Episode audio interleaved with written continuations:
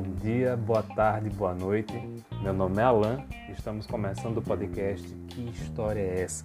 E o tema de hoje é o patrimônio cultural como fonte histórica.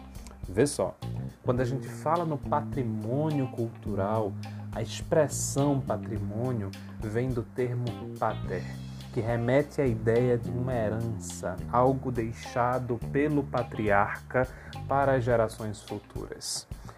Recentemente, a compreensão de patrimônio mudou um pouquinho. Quando a gente fala em patrimônio, a gente está configurando ali um conjunto de manifestações e saberes da cultura, material ou imaterial, reconhecidos pela sua importância para a memória, para a história e para a identidade de determinado grupo.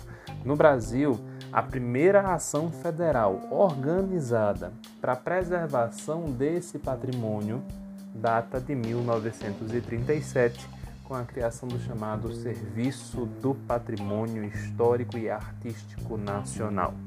Dica: hoje esta entidade é conhecida de outra forma, ela existe numa outra configuração, é o chamado IFAM, Instituto do Patrimônio Histórico e Artístico Nacional.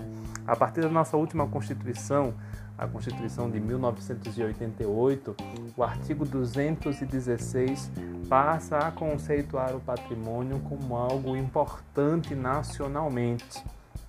No artigo a gente encontra algo mais ou menos assim: são os bens de, de natureza material ou imaterial, portadores de referência à identidade, à ação, à memória dos diferentes grupos formadores da sociedade brasileira.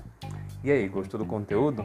Para mais informações, não deixe de acompanhar o nosso podcast. Aqui a gente tem um debate sobre história, fazendo links com um debate patrimonial. Qualquer coisa, procura o nosso podcast. Que história é essa? Até a próxima! Música